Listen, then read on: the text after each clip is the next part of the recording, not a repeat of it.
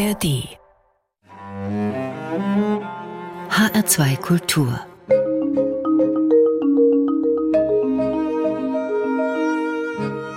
Doppelkopf Heute am Tisch mit Dr. Wolfgang Schäuble, Gastgeber ist Eckhard Rölke. Das Thema unseres Gesprächs mag viele überraschen. Wir wollen über Musik sprechen, über das, was man klassische Musik nennt oder E-Musik, ernste Musik.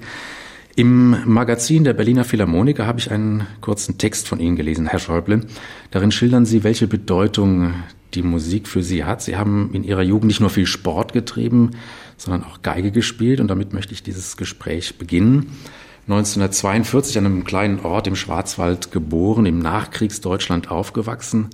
Wie kamen Sie denn dazu, diese Geige und einen Bogen in die Hand zu nehmen? Was waren da die Anfänge? Na, ich vermute mal, dass es das Vorbild meines Vaters war. Der hat auch ein wenig auf der Geige dilettiert und unsere Eltern haben uns eben ein wenig angehalten, ein Instrument zu lernen, wofür ich auch sehr dankbar bin, weil man einen anderen Zugang zur Musik hat, wenn man selber einmal äh, sich bemüht hat, ein Instrument äh, zu lernen und selber auch zu spielen. Ich habe dann relativ lange, äh, Geige kann man ja, jedenfalls so lange bin ich gut Geige gespielt und so, so gut Geige habe ich nie gespielt, dass man das allein ertragen kann. Aber man spielt sie eben im, im Orchester oder in, in, in kammermusikalischen Ensembles und Damals gab es ja in den 50er Jahren äh, relativ wenig Menschen, die Geige gespielt haben. Und deswegen war man in einer Kleinstadt in Hornberg im Schwarzwald, die Stadt des Hornberger Schießens, also eine bedeutende Stadt, äh, wo meine Heimat ist. Gab es dann viele Kammermusikensembles in Kirchenkreisen und so. Angefangen hat es natürlich im Schulorchester. Und so habe ich eigentlich während meiner ganzen Schulzeit äh, relativ viel Kammermusik gemacht. Wie alt waren Sie ungefähr, als Sie angefangen haben? So zehn, zwölf? Na, ich habe angefangen mit zehn und habe dann praktisch beim Studium habe ich es dann äh, nicht mehr ernsthaft betrieben. Also praktisch während der Schulzeit aktiv gespielt. Sie haben gesagt, meine Eltern haben uns angehalten. Sie haben ja, zwei Brüder. Drei, wir sind drei Brüder, ja. Und die haben auch, die haben auch gespielt? Der Ältere nicht, aber der ist 37 geboren und da waren die Zeiten noch ein bisschen anders. Das muss man einfach sehen. Aber der Jüngere, der hat dann auch Geige gelernt. Von dem stammt der schöne Satz, den ich auch oft zitiere. Ich war in meiner Jugend ein gefürchteter Geiger, weil wenn so ein Kind Geige übt, das klingt für die anderen schon äh, nicht nur erbaulich. Auf diesen Satz wollte ich natürlich zu sprechen kommen. Sie haben ihn schon genannt. Also das bezog sich wirklich auf die Intensität, mit der Sie da gespielt, geübt haben. Ja, vor allen Dingen, wie es klingt. Wenn jemand nicht gut Geige spielt und übt, klingt es grausam. Also unsere Nachbarn hatten einen Hund, und von dem weiß ich, das haben die gesagt, immer wenn, wenn einer, mein Bruder oder ich, Geige geübt hat, hat der Hund sich jaulend in die entfernteste Ecke verzogen, weil das so schlimm war. Und wenn man den älteren Bruder ärgern wollte, dann haben wir gesagt, jetzt üben wir Geige. Der hat es auch nicht gern gehört, aber er hatte natürlich keine Chance, bei unserer Mutter sich mit Erfolg dagegen zu beschweren, denn das Kind, das Geige übt, ist ja das brave Kind, nicht? Denn es macht ja etwas Gutes. Kann man denn sagen, dass Sie in einem musikalischen Elternhaus groß geworden sind oder wäre das übertrieben? Ich sagte, mein, mein Vater hat auch ein, ein, bisschen Geige gespielt und das Vorbild hat sicherlich eine gewisse Rolle gespielt. Und äh, wir sind auch gelegentlich äh, mit unseren Eltern schon in Konzerte gegangen, obwohl das damals natürlich in den Zeiten und in der Kleinstadt im Schwarzwald, da war man noch nicht so mobil, noch begrenzt war. Also die Berliner Philharmoniker waren da weit, weit weg. Nicht? Aber Insofern sind wir ein Stück weit angehalten worden und ich bin dafür unheimlich dankbar, weil ich eben finde, Musik äh, macht ein Leben ja sehr viel reicher. Und wenn man als Kind dazu angehalten wird, dann ist das gut. Der Musikunterricht in der Schule war damals noch nicht so, so weit. Die Musikpädagogik war überhaupt nicht, jedenfalls das, was ich erlebt habe, mit dem Stand von Musikpädagogik zu vergleichen den ich jetzt äh, sehe, wenn ich gelegentlich mal in Schulen oder Schulorchester oder so höre, die spielen alle viel besser, als wir früher gespielt haben. Das war in den 50er Jahren bescheiden, aber da hatte man in Deutschland auch noch andere Sorgen. Sie sind dann aber auch aufgetreten mit dem Orchester, mit verschiedenen Ensembles, mit Ja, ja, ich habe im Schulorchester gespielt. Ich weiß, als ich, glaube, als in der, in der, in der sechsten Klasse, also Quinta hieß es damals noch, ins Schulorchester kam, haben die gerade die kleine Nachtmusik einstudiert. Und da weiß ich noch, dass mir ein älterer Freund, der mich da ein bisschen unter seine Fittiche genommen hat im Schulorchester. Der letzte Satz ist ja relativ schnell. Und so. Ein Kehr aus. Ja, ja. Und dann hat, hat er gesagt, naja, wenn du nicht mehr mitkommst, dann heb halt den Bogen ein bisschen von der Seite ab, dann machst du, dann störst du nicht. Und bei der Fermade sind wir alle wieder zusammen. Treffpunkt Fermade haben wir als gesagt. Und die Auftritte an sich, hat Ihnen das Spaß gemacht? Stand Ihnen das bevor? Haben Sie da besonders intensiv vorher geübt? Ah ja, wenn wir, wenn wir im Schulorchester oder dann später in unseren verschiedenen äh, kirchenmusikalischen Kreisen oder im städtischen Streichorchester Hornberg, das haben wir auch einige Jahre gehabt. Wenn wir da Konzert hatten, waren wir natürlich furchtbar aufgeregt nicht? und hat dann vorher geübt und äh, das notwendige Lampenfieber und was so alles dazugehört. Das Geige üben, war das mehr freiwillig oder wurde da auch so sanfter Druck ausgeübt? Wurde geguckt, oh, hat er heute seine halbe Stunde schon geübt, Etüden, Tonleitern? Ah ja, gut, Sie haben, ich habe zweimal in der Woche Geigenunterricht gehabt und die Geigenlehrerin hat schnell gemerkt, ob ich geübt habe oder nicht. Und äh, manchmal macht man es freiwillig, wenn man es gar nicht will, dann hat es ja auch keinen Sinn. Dann, äh, da hätten mich meine Eltern auch nicht gezwungen. Aber dass man gelegentlich ein bisschen zur Disziplin Kinder anhält, das ist so und das gehört ja auch zur Erziehung. Und das war schon auch so. Aber letzten Endes war es schon eine Anleitung, das freiwillig zu machen. Deswegen sage ich ja auch, mir hat es auch viel gegeben. Herr Schäuble, Sie haben vier Kinder, drei Töchter und einen Sohn. Haben die auch alle in ihrer Jugend ein Instrument gelernt? Ja, wir haben sie auch alle angeleitet, äh, dass sie ein Instrument lernen sollen. Das hat sich auch nicht besonders weit entwickelt, aber sie haben alle doch dadurch auch einen gewissen Zugang zur Musik. Nun füge ich noch einmal hinzu, das habe ich auch bei meinen Kindern gesehen, auch der Musikunterricht in den Schulen ist heute doch viel besser und auch viel attraktiver. Ich weiß, zwei meiner Töchter haben auch im, im Schulchor gesungen und die haben auch durch das Erlebnis da, des gemeinsamen Singens äh, einen ganz äh, spezifischen Zugang äh, zur Musik bekommen. Also es ist gar nicht nur das Elternhaus. Haben Sie den, die Instrumente freigestellt oder gesagt, oh, du bist eher ein Cellist, du bist ein Pianist, du könntest Oboe spielen? Nein, wir haben sie natürlich ein bisschen versucht, Impulse zu geben, aber letzten Endes haben sie selber ausgesucht. Unser Sohn hat äh, Geige gespielt eine Zeit lang, irgendwann hat es dann aufgehört. Eine Tochter hat, äh, ist von der äh, Blockflöte, die man ja in der Schule schon lernt, zur Querflöte übergegangen und hat es dann eine Zeit lang wirklich ganz gut entwickelt und die anderen haben Klavier gespielt fragt sich natürlich, warum lernt man ein Musikinstrument? Warum legen auch Eltern so Wert auf das Lernen eines Musikinstruments? Ist das die Disziplin, die Selbstdisziplin, die man damit ja, fördert? Ist das äh, das Zusammenspiel, das Aufeinanderhören? Ist das die Möglichkeit aufzutreten, irgendetwas zu leisten? Was naja, ist das einzuordnen? Ich meine, ich meine äh, Musik ist ein, ein wesentlicher Teil unserer Kultur. Man ist ja von einem wesentlichen Bereich menschlicher Kultur und Zivilisation abgeschnitten, wenn man da keinen Zugang hat. Insofern ist ja ganz selbstverständlich, dass es eigentlich zur Bildung und Erziehung von Kindern gehört, so wie Sport dazugehört, so wie Malerei dazugehört, so wie Literatur dazugehört, so gehört Musik dazu. Nun wissen wir ja von den Pädagogen, auch von den Hirnforschern, ich weiß nicht, ob wir das damals schon so gewusst haben, aber heute weiß man es, dass das Erlernen eines Musikinstruments, gerade auch im frühen Alter, die Entwicklung des Gehirns stark äh, positiv beeinflusst. Also das Kind, das äh, Musik lernt, übt, ein Instrument übt, äh, hat viele Vorteile, die weit darüber hinausgehen. Dann ist natürlich das gemeinsame Musizieren wiederum ein Erlebnis für sich. Also da kommt vieles zusammen. Und im Übrigen sage ich noch einmal, es gibt ja so wunderbare Musik und man hat natürlich eher die Chance, das, was Musik ist und für die Menschen sein kann, jedenfalls ein Stück weit für sich zu erschließen, wenn man selber auch ein bisschen sich damit beschäftigt. Wahrscheinlich werden Menschen auch eher von der Malerei etwas verstehen, wenn sie selber ein bisschen äh, sich äh, dilettieren, darum bemühen, mal zu malen oder zu zeichnen. Ich habe dazu nicht allzu viel Zugang, muss ich gleich hinzufügen. Aber generell wird ja das Leben reicher durch jeden dieser Bereiche, der sich uns erschließt. Dilettant ist heutzutage so ein bisschen ein Schimpfwort fast, aber in früheren Jahrhunderten war das auch, das kommt von delektare, erfreuen. Also ein Dilettant, der wurde mit Hochachtung angesehen. Und so benutzen Sie das auch, glaube ich, dieses Wort. Wenn man dilettiert mit etwas, dann äh, macht man etwas mit Freude, ja, mit klar. Ausdruckskraft. Das ist der Unterschied zwischen Profis und Amateuren. Nicht? Ich war ja nicht ein perfekter Geiger, sondern ich habe halt so einigermaßen, dass es ging, in den Orchestern, wenn, wenn die Literatur nicht zu anspruchsvoll war, mitgespielt man muss ja auch sich davor hüten, dass wir nur noch die, die absoluten Topleistungen akzeptieren. Ich sage es immer im Sport, wenn wir Fußball reduzieren auf die Spiele der Nationalmannschaft bei Weltmeisterschaften oder auf die Spiele in der Champions League, den Sport reduzieren auf die, auf die Olympischen Spiele und die Spitzenleistung, dann verschließen wir ja das Eigentliche, nämlich dass die Menschen selber Sport treiben sollen. Und das machen sie auch, da dilettieren sie auch und so ist mit allen anderen Bereichen auch. Die Spitzenleistungen, die gehören mit dazu. Die motivieren auch zum selber was machen, die regen an, da kann man sehen, wie toll es sein kann.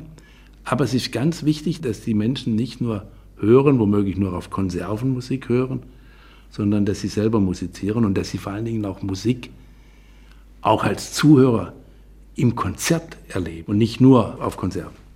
Ich habe gelesen, Herr Schäuble, dass bei Ihnen zu Hause im badischen Gegenbach in Ihrem Arbeitszimmer ein Notenpult steht. Das war in einem Porträt in der Süddeutschen Zeitung, im Magazin stand das. Und zwar das Notenpult ist auch so tief gestellt, dass man das im Sitzen, im Sitzen die Musiknoten lesen kann. Das kann ja nur bedeuten, dass die Geige auch in Ihrem jetzigen Leben eine Rolle spielt. Ist das ich habe es eine Zeit lang noch versucht. Aber da man im Rollstuhl nicht so ganz frei sitzt und da man zum, zum, zum Geigen im Grund, Geigespielen frei sitzen muss, war es dann sehr anstrengend und sehr schwierig. Und dann habe ich es irgendwann äh, aufgegeben und eingesehen, dass es mit meiner, mit meiner Behinderung und meiner sonstigen Arbeitsbelastung, ich habe ja genügend zu tun, nicht mehr zusammengepasst hat. Ganz davon abgesehen, dass ich so hoch gelähmt bin, dass die Sensibilität meiner Finger auch schon ein bisschen eingeschränkt ist. Nicht viel, ich bin Paraplegiker, kein Tetraplegiker, aber es ging um Millimeter in der Lähmungshöhe ab. Und deswegen hat es dann am Ende, habe ich es dann aufgegeben, das Notenpult steht auch nicht mehr in meinem Arbeitszimmer. Wenn es da stünde, welche Noten würden Sie da aufstellen? Musik von Johann Sebastian Bach? Na, gespielt haben wir in der Tat viel Barock. Bach, Händel, Vivaldi. Mozart ist schwieriger. Mozart ist äh, sch schwieriger ordentlich zu spielen. Insofern ist es sehr klar, oder Corelli und was es, was es so gewesen ist, was man eben bei diesem Leistungsniveau einigermaßen ordentlich auch für die, den Zuhörern anbieten kann. Insofern, äh, ja gut, ich habe damals mit Etüden und so versucht, äh, ob, das, ob das noch was werden kann, ob mich das vielleicht auch beschäftigt und hab dann, bin dann irgendwann, habe es immer wieder mal ein bisschen angefangen, bin dann zu dem Ergebnis gekommen, also ich konzentriere mich jetzt auf andere Dinge.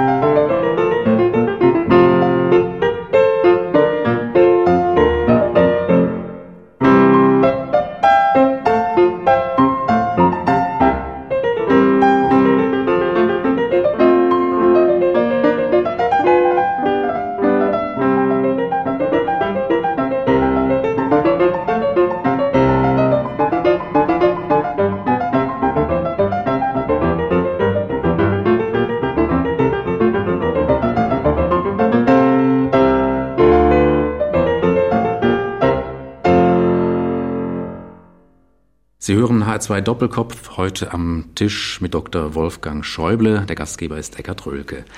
Sie haben es vorhin gesagt, Herr Schäuble, Musik des Barock war Ihnen wichtig in der Jugend, Musik von Johann Sebastian Bach.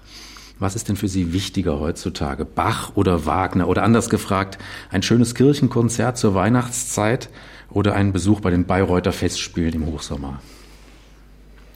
Ach, das eine ist äh, so schön wie das andere. Ich bin nicht so der große Freund. Das ist jetzt kein, eine diplomatische Antwort. Ja, nein, ich will es gerade ein bisschen erläutern.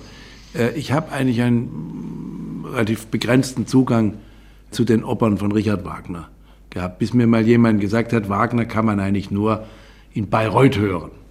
Und dann bin ich ein paar Mal in Bayreuth gewesen und muss auch sagen, in Bayreuth hat es natürlich schon etwas ganz Besonderes und auch Faszinierendes. Aber generell äh, gibt es natürlich äh, von Bach unglaublich schöne Konzerte, aber ich mag im Grunde den Gesamtbereich der klassischen Musik. Äh, es wird bei mir auch ein bisschen schwieriger bei der moderneren Musik, obwohl ich dann immer sage, im Konzert ist es ja auch richtig, wenn man, wenn man sich auch darum bemüht, neue Dinge zu hören und im Konzertsaal. Also wenn, wenn ein gutes Orchester äh, neue Musik spielt, hat das ja auch was richtig Faszinierendes. Aber natürlich ach Gott, es gibt so viele. So, hängt auch ein bisschen von der, von der Jahreszeit oder von der Stimmung oder ab. Mal ist es mehr die Romantik, mal ist es mehr Beethoven, mal, mal ist es mehr Mozart. Äh, und im Übrigen gibt es natürlich auch, äh, darf ja nicht ganz vergessen, es gibt auch die großen Opern äh, vor Richard Wagner bis hin zu den Italien großen italienischen Opern. Gesang ist ja auch etwas ganz Wunderbares. Haben Sie mal gesungen? Nein, ich habe nicht gesungen und ich glaube, das wäre für die Menschheit auch besser, dass ich nicht äh, außer, außer unter der Dusche oder zu Hause mal singe und dann lachen die Kinder eher und meine Frau verzieht eher etwas verzweifeltes Gesicht. Wenn Sie Musik hören, werden Sie da emotional stimuliert oder intellektuell oder beides? Mehr emotional, mehr emotional. Ich habe es ja nicht studiert, sodass es für mich nicht so sehr eine ein, ein intellektueller Prozess, es ist mehr ein emotionaler. Können Sie schildern, was da abläuft? Ist das ein Gedankengang? Bringt das Assoziationen mit sich oder ist es einfach eine Stimmungsangelegenheit? Nein, ich, also ich habe jetzt nicht so, dass ich jetzt normalerweise bei einem Musikstück nun irgendeine eine bestimmte Handlung oder, oder eine, äh, damit verbinde. Natürlich gibt es äh, Musikwerke, wo man automatisch äh, das weiß, wenn man die Moldau hört von Smetana, da weiß man. Oder die Eroika. Äh, oder, oder, wenn man, oder wenn man von Dvorak aus der neuen Welt, die Sinfonie, dann, dann hat man eben das Gefühl, man fährt jetzt äh, Go West mit der frühen Eisenbahn in den Vereinigten Staaten von Amerika oder so etwas. Das ist schon wahr. Oder beim Trauermarsch sieht man natürlich das. Und bei, bei Eroika im zweiten Satz hat man dann irgendwo äh, Napoleon auf dem Rückzug von Moskau vor Augen. Oder kennt das. Aber es ist, das ist eigentlich nicht das, sondern ich finde, das Hören der Musik äh, ist etwas so Schönes und äh, so Bewegendes, dass ich versuche durch intensives Zuhören, äh, oder dass ich es nicht, nicht versuche, sondern ich genieße einfach das intensive Zuhören. Ja, und eine Sinfonie von Mozart, ein Streichquartett von Haydn hat ja wirklich keinen Inhalt. Nein, das ist, das ist komponiert, aber es hat jetzt nicht eine bestimmte Aussage. Es muss ja auch nicht, viele Bilder haben auch nicht einen bestimmten Inhalt, aber es ist einfach unglaublich, unglaubliche äh, Musik, die vieles ausdrückt. Wir können ja nicht alles, was Menschen äh, bewegt, in Worte fassen. Und wir, und wir, wir, wir tun ja auch Kommunikation und, und menschliche Äußerung nicht reduzieren nur auf, auf einen verbalen Bereich sondern es gibt viele andere Bereiche und da ist Musik etwas ganz ungeheuer Wichtiges im Leben und äh, ja, es ist eben ein Teil dessen, dass menschliche Existenz etwas viel Umfassenderes ist. Über die Bedeutung der Kunst hat der verstorbene Bundespräsident Johannes Rau auf der Musikmesse in Frankfurt 2004 gesagt. Was würde denn eine Stadt eigentlich sein, außer ein in Beton umgesetzter Flächennutzungsplan? Wenn es keine Theater gäbe, keine Oper, kein Konzert, keine Bibliothek. Nein, das müssen wir gerade in Deutschland noch lernen, auch in Zeiten des Sparens. Kunst und Kultur sind nicht die Sahne auf dem Kuchen, sondern sie sind die Hefe im Teig. Wenn diese Hefe fehlt, fällt der Kuchen zusammen. Soweit dieses Zitat von Johannes Rau. Herr Schäuble, sehen Sie das ähnlich? Da hat er ganz äh, zweifelsfrei recht, ja. Man muss allerdings gleich hinzufügen, wir haben ja in, in Deutschland ein breites, ein reicheres kulturelles Angebot als die meisten vergleichbaren Länder. Das ist nicht zuletzt eine Folge unseres föderativen Aufbaus und der, unserer föderalen Geschichte, nicht?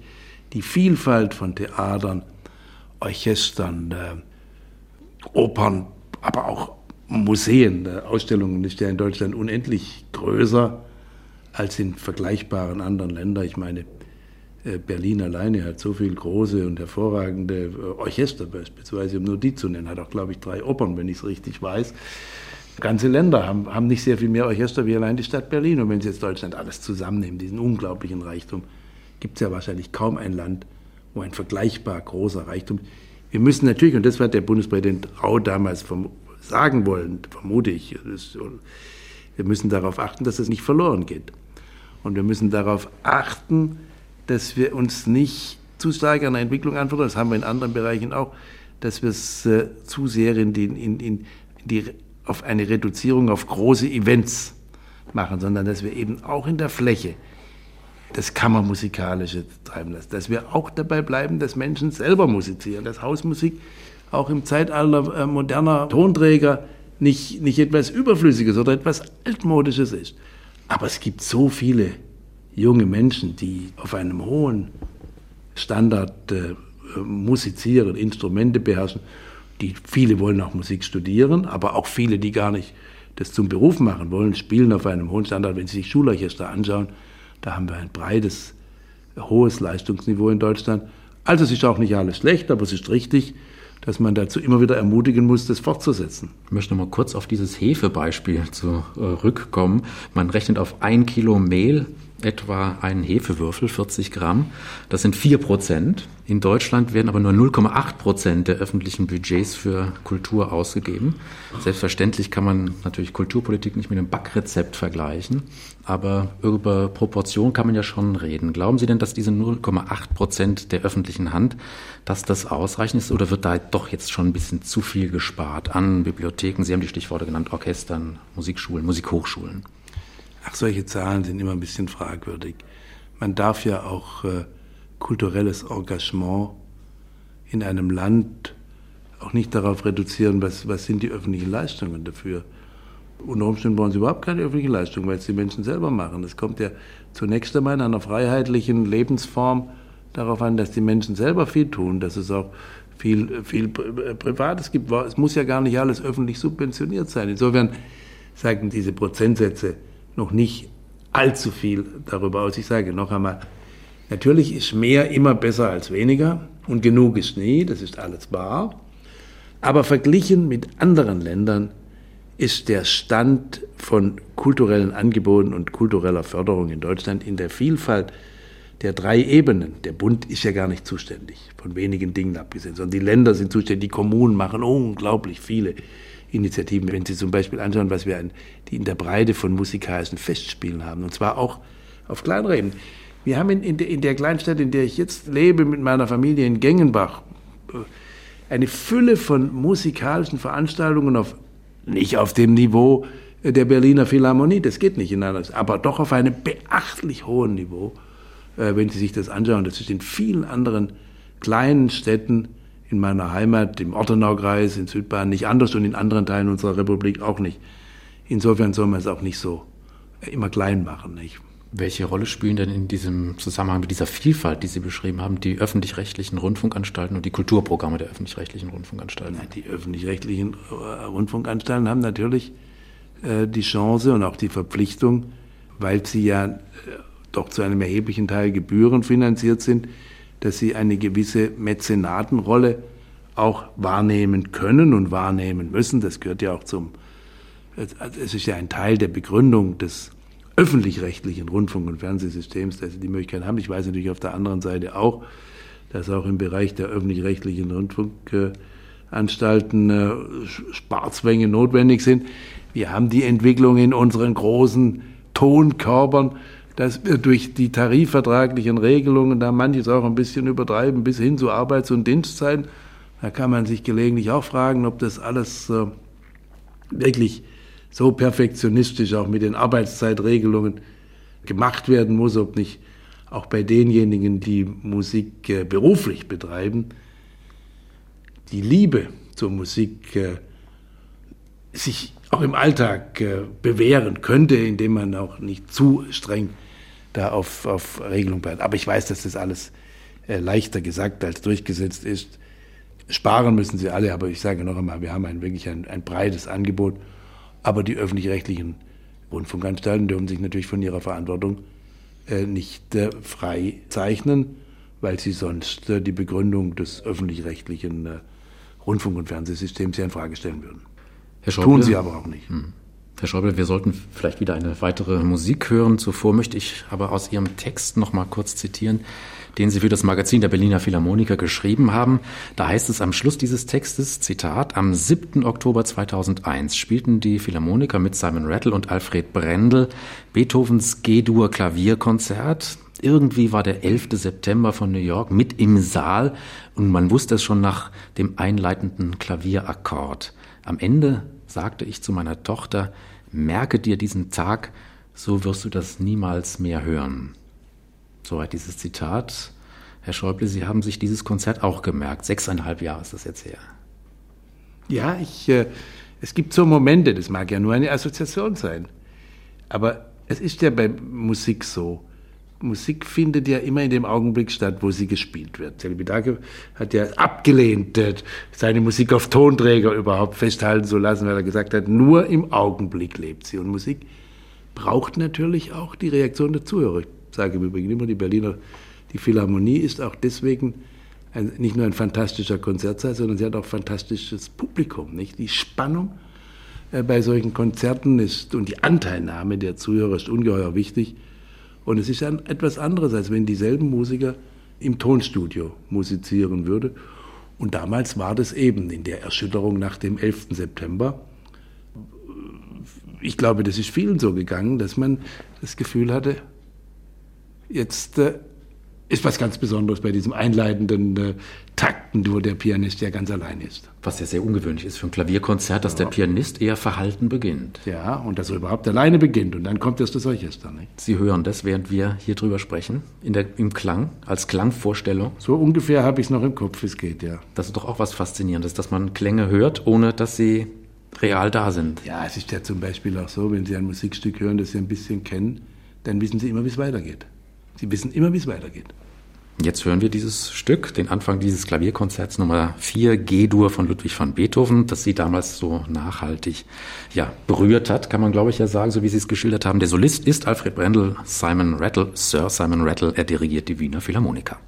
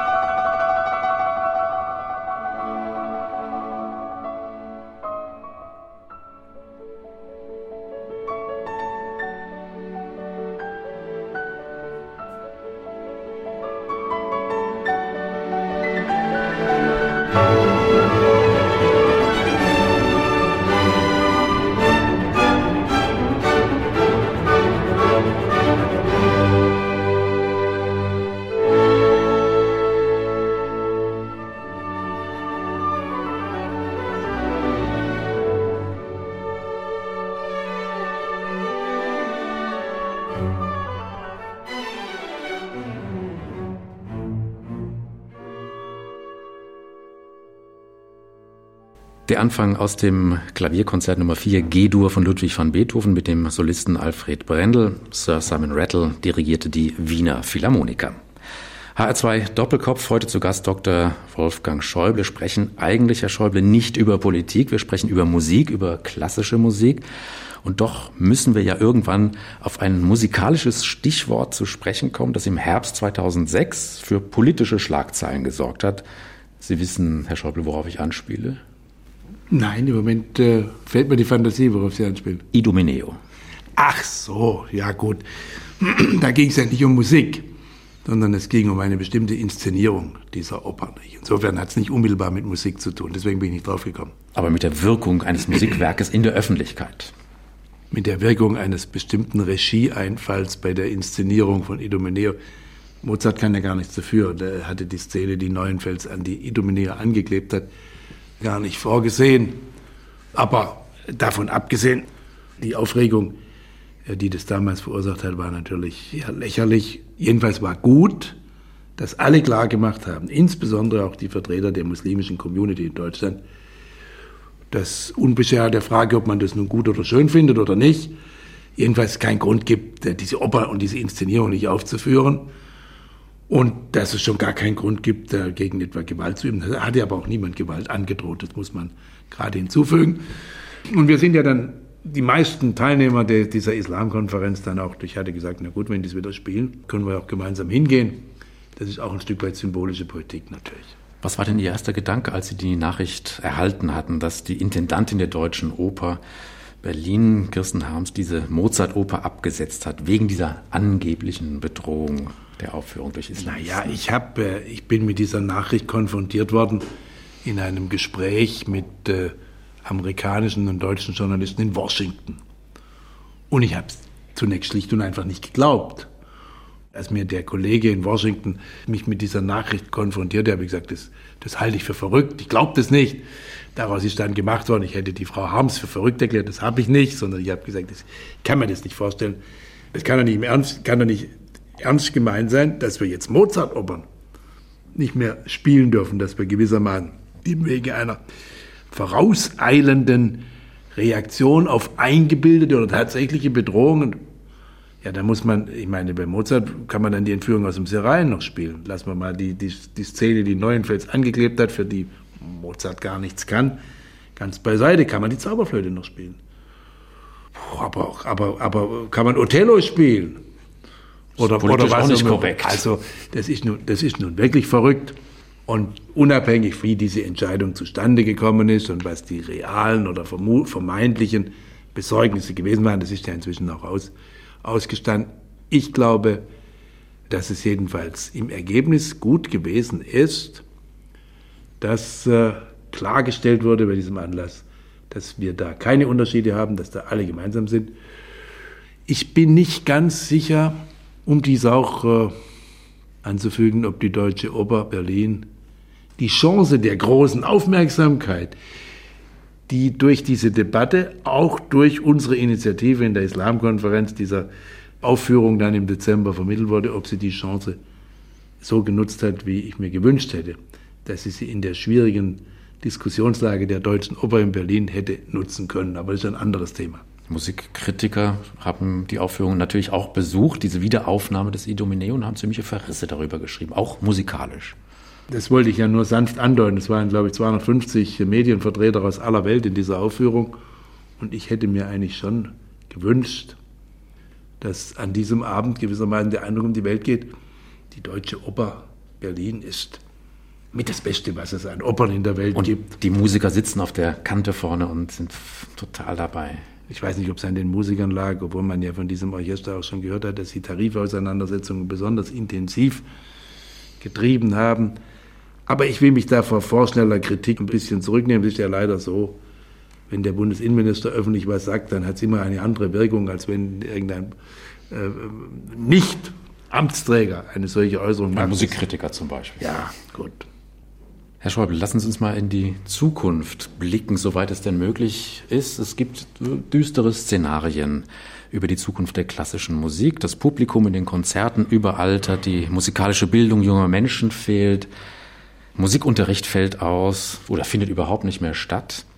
Die klassische Musik wird nur noch unter kommerziellen Gesichtspunkten als Eventkultur betrieben. Sie haben diese Gefahr vorhin auch schon angesprochen in unserem Gespräch. Ich vermute mal, Sie sehen das nicht so pessimistisch. Nein, ich bin überhaupt äh, dagegen, alles immer so pessimistisch zu sehen. Ich habe zu Beginn dieses Jahres äh, auch immer wieder gehört, so im Grunde ist so ein Tenor, es kann eigentlich nur schlechter werden. In jeder Beziehung. Und dann sage ich immer, das ist vielleicht Ausdruck der Tatsache, dass es ganz gut ist. Denn wenn es ganz gut ist, hat man immer die Sorge, es kann schlechter werden. Wenn es ganz schlecht ist, sagen die meisten immer, es kann eigentlich nur besser werden. Natürlich müssen wir darauf achten in der Musik, dass wir auch in der Zukunft, das sage ich auch, auch in der Zukunft Zuhörer haben. Musiker haben wir übrigens, da haben wir überhaupt keine Sorgen. Wir haben einen hervorragenden und einen ungeheuer vielseitigen musikalischen Nachwuchs. Wir haben ja junge Musiker auf einem tollen Niveau. Kürzlich war, war der, war der, der, der, der Feuermann äh, Cellistenwettbewerb wieder, da kann man sehen, was für fantastische Cellisten es gibt. Es gibt fantastische Pianisten, Sänger, Instrumentalisten jeder Art. Die Konkurrenz ist ungeheuer schwer.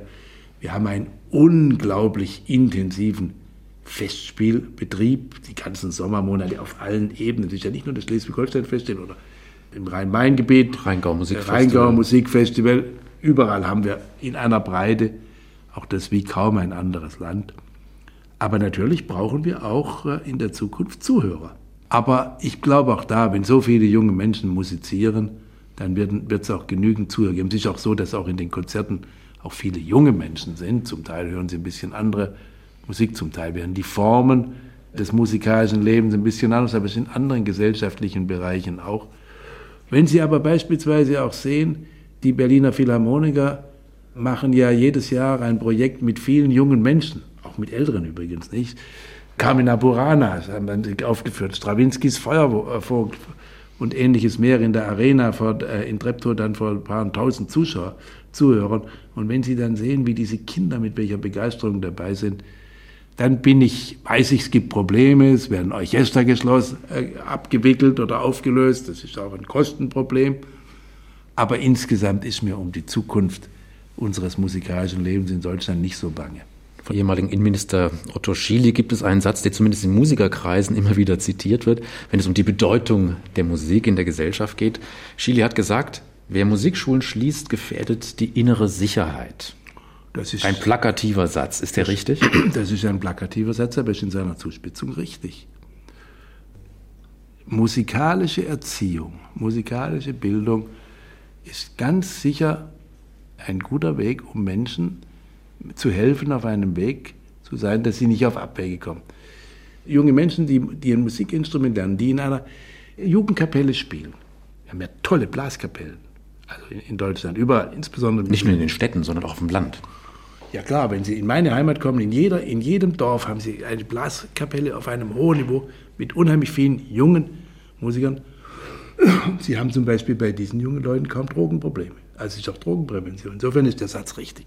Wenn ich jetzt dieses Gespräch zusammenfasse, ein Resultat wäre, Sie sind optimistisch, was die Zukunft der klassischen Musik angeht. Sie sind davon überzeugt, dass die Notwendigkeit, Musik zu machen, Musik zu hören, immer auch Anhänger findet. Ich bin erstens grundsätzlich ein eher zuversichtlicher Mensch, weil ich finde, das ist auch eine Grundbedingung menschlichen Lebens. Äh, macht ja keinen Sinn, nicht ein Stück weit auch, auch Hoffnung zu haben. Wir haben auch in dem, im Deutschland des Jahres 2007, wenn man es einigermaßen vernünftig bewertet, wenig Grund, immer nur pessimistisch zu sein. Wir sollen nicht Probleme verschweigen. Wir haben Riesenprobleme. Aber die können wir nur lösen, wenn wir zuversichtlich sind. Und Musik ist nun etwas so ungeheuer Wertvolles, dass ich mir nicht vorstellen kann, dass die Menschheit so blöde würde, dass sie auf etwas, was mit zum Wertvollsten gehört, was Menschen geschenkt werden kann, dass sie darauf verzichten. Deswegen glaube ich, das wird sich auch ändern, aber es wird auch Bestand haben. Es hat nun über, über, über äh, Jahrhunderte äh, sich immer stärker entwickelt. Warum soll sich denn nicht weiterentwickeln, wenn Sie sehen, mit welcher Intensität Chinesen oder Japaner deutsche Orchester wahrnehmen, deutsche Musik. Ja, wenn Sie sehen, dass zum Millenniumswechsel, wenn ich es richtig erinnere, in den großen Städten dieser Welt, in den großen Zentren, in allen Kontinenten Beethovens äh, der Schlusssatz aus der neunten Sinfonie gespielt wurde, dann glaube ich, die klassische Musik hat eine Zukunft. Dr. Wolfgang Schäuble zu Gast in HR2 Doppelkopf. Besten Dank, Herr Schäuble. Zum Ausklang hören wir noch eine Musik. Es spielt das Deutsche Musikschulorchester Felix Mendelssohn Bartholdy, das Konzert für Klavier, Violine und Streichorchester D-Moll mit Volkhard Steude an der Violine und Roland Bartik am Klavier und das Ganze dirigiert von Hans-Martin Schneid. Herr Schäuble, vielen Dank. Gerne.